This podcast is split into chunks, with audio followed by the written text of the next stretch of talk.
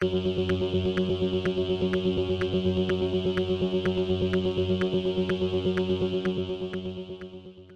y caballeros, bienvenidos a 10 a 15, un podcast donde se habla de películas y series en un lapso de 10 a 15 minutos. Yo soy Ángel y en este episodio doble tanda voy a estar hablando de You People y de Navalny.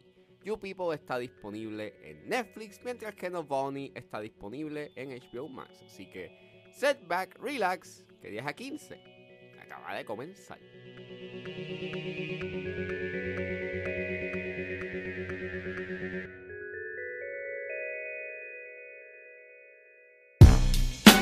It is so nice to meet you guys. What's going on? Tell me about life. How are you? How's work? So you want to marry my daughter? Yes, yes, I do. So do you hang out in the hood all the time, or do you just come up here for our food and women? It's a valid question. It is. You People es una película dirigida por Kenya Barris y es escrita por Jonah Hill y Kenya Barris. Y el elenco lo compone Jonah Hill, Lauren London, Eddie Murphy, Julia Louis Dreyfus, Sam J, Neil Long, Travis Bennett, David Duchovny y Molly Gordon. Y You People sigue a una recién pareja y sus respectivas familias que se encuentran examinando el amor moderno y las dinámicas familiares dentro de choques culturales, expectativas sociales y diferencias generacionales. Disclaimer, esta película tiene eh, unos temas de racismo, por lo cual cierro discreción. Cuando salió el trailer de You People, yo lo vi y en verdad no supe qué decir respecto a lo que vi. Yo dije, pues maybe es una película que puede que cause gracia un poco. Y pues nada, estaba en mi watchlist a ver cómo estaba. Esta semana Netflix sí sacó varias series, pero en, en términos de películas solamente sacó You People. Y pues dije, pero vamos a verla. La vi. Y pues.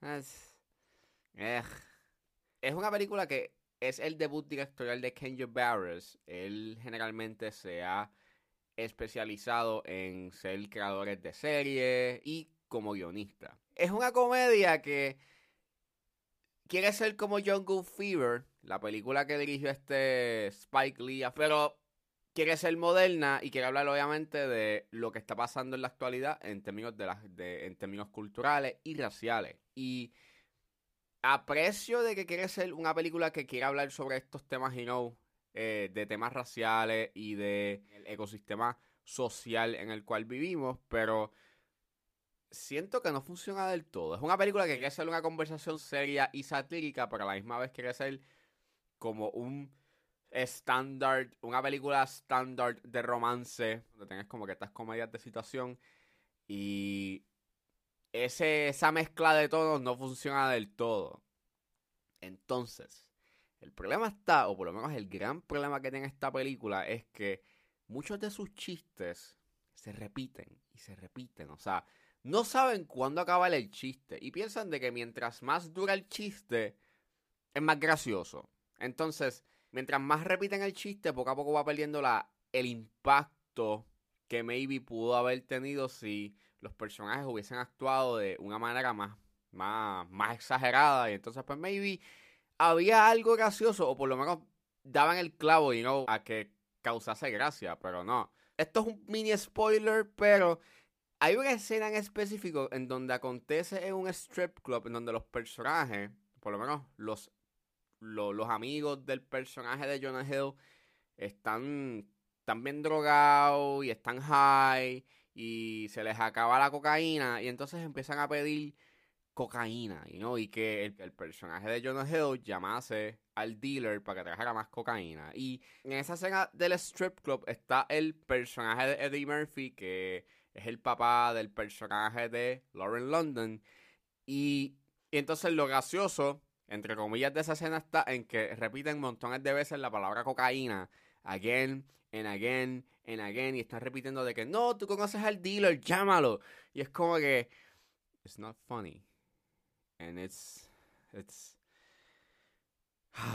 es medio canción, ¿verdad? Porque hay unos puntos y unos momentos en la película donde hay una conversación y hay una sátira que sigue a ser efectivo, pero la mayoría de esos chistes no logran ser efectivos porque no saben cuándo acabarlo y el, y el resultado o el punchline o la respuesta para poder, you know, hacer un, para que el chiste funcione, pues no pasa, no sucede. Entonces también tuve issues con la edición porque hay un, hay, hay una escena, este problema de continuidad y además de eso, eh, a veces las transiciones a otras escenas es como si fuese hacen estos, estos montajes y tienen estos overlays que me recuerdan más a un video de YouTube que a una película.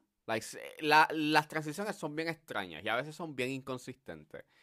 Y a pesar de que tengas un buen elenco, pues no hacen mucho. Está Eddie Murphy y hay unos chistes que él tiene que sí son graciosos. Pero fuera de él, los demás chistes en verdad no, no funcionan. La palabra que resume esta película es inconsistencia. Hay unos momentos donde sí funciona y hay momentos en donde no. Y aunque tengas un buen elenco y la fotografía se ve muy bien y, no, y hay calidad, el guion, ¿verdad? No es muy destacable y los chistes que tiene no son muy buenos y no saben cuándo acabar para que el chiste maybe tuviese un mejor impacto y, y causase gracia. Si la quieren ver, está a su discreción, pero en verdad su resultado es bastante mixto. What's the difference between me and you? You talk a good one, but you don't do what you're supposed to do. Y saliendo de You People, ahora vamos a hablar de Navalny, que está disponible en HBO Max. Okay, so Alexei, I want to talk about something that we sort of touched on this morning. And you might hate this, but I really want you to think about it. If you are killed, if this does happen, What message do you leave behind to the Russian people? Navalny es un documental dirigido por Daniel Roher y sigue al candidato a la presidencia en Rusia, Alexei Navalny, quien sobrevivió a un atentado de asesinato, el cual fue envenenado con un agente nervioso en agosto del 2020. Durante sus largos meses de recuperación, descubre unas revelaciones inquietantes sobre su atentado y decide regresar a su país. Pues este documental estrenó el año pasado en Sundance y sorprendentemente este documental quedó nominado en los Oscars. Eh, la semana pasada fueron las nominaciones y en la categoría de mejor documental quedó Fire of Love, eh, All That Breathes, este, All the Beauty in the Bloodshed, A House Made of Splinters y esta película. Sorprendentemente, Moonage Daydream no quedó nominada debido a que Navalny quedó nominada, pues dije, pues déjame verla, a ver qué es la que hay. Y está buena, es un buen documental. Este, básicamente es como este thriller político y estás viendo cómo Navalny está tratando de descubrir de qué fue lo que pasó y quiénes fueron los responsables de su atentado. Y es bien interesante, como poco a poco te van revelando esos detalles. Y está bien hecho, está bien filmada, obviamente este la narrativa que tiene y la historia que está contando es fascinante e interesante. El gran issue está en cómo a veces su presentación, específicamente la música, a veces llega a ser un tanto manipulativa y bastante overly dramatic. Este, hay dos escenas en específico en donde creo que si, si tú no hubieses tenido música hubiese sido mucho más efectivo, pero no, hay música ahí. Ponen música para que sea más efectivo a nivel emocional, que en verdad no era necesario. Y mi otro ganillo está en que la música no es nada de destacable. No sé, pienso que la sencillez y el estar tan arraigado como que a las estructuras de tu, típico documental como que les restan hacer esa historia que te están contando mucho más cinemático. Pienso que si te hubieses restado a los talking heads o maybe tuviesen presentado pues más de la vida de este tipo en ese momento, en vez de estar contándote, you know, eh, lo que, de cómo llegaron a la conclusión en la investigación, creo que hubiese sido mucho más sorprendente y fascinante. Al final termina siendo un documental que es intrigante, pero la presentación es bastante sencilla y tan tradicional que no se destaca mucho. Y lo que verdaderamente se destaca es la narrativa que está contando. Navalny is stepping into a showdown with the Kremlin. I want to go back and try to change Russia. It's something worth fighting for. Are you not scared, Alexei?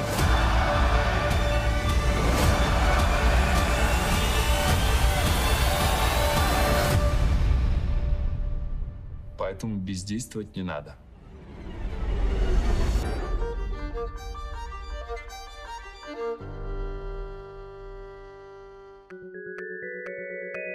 Fue todo en este episodio de 10 a 15. Espero que les haya gustado. Suscríbanse a mis redes sociales. Estoy en Facebook, Twitter e Instagram con Jerez.pr. Recuerden suscribirse a mi Patreon con un solo dólar. Pueden suscribirse a la plataforma y escuchar antes de su estreno los episodios de 10 a 15 y a 4x3. Me pueden buscar en la plataforma como Ángel Serrano o simplemente escriban patreon.com slash 10 a 15. También me pueden buscar en su proveedor de podcast favorito como 10 a 15 con Ángel Serrano. Gracias por escucharme y nos vemos en la próxima.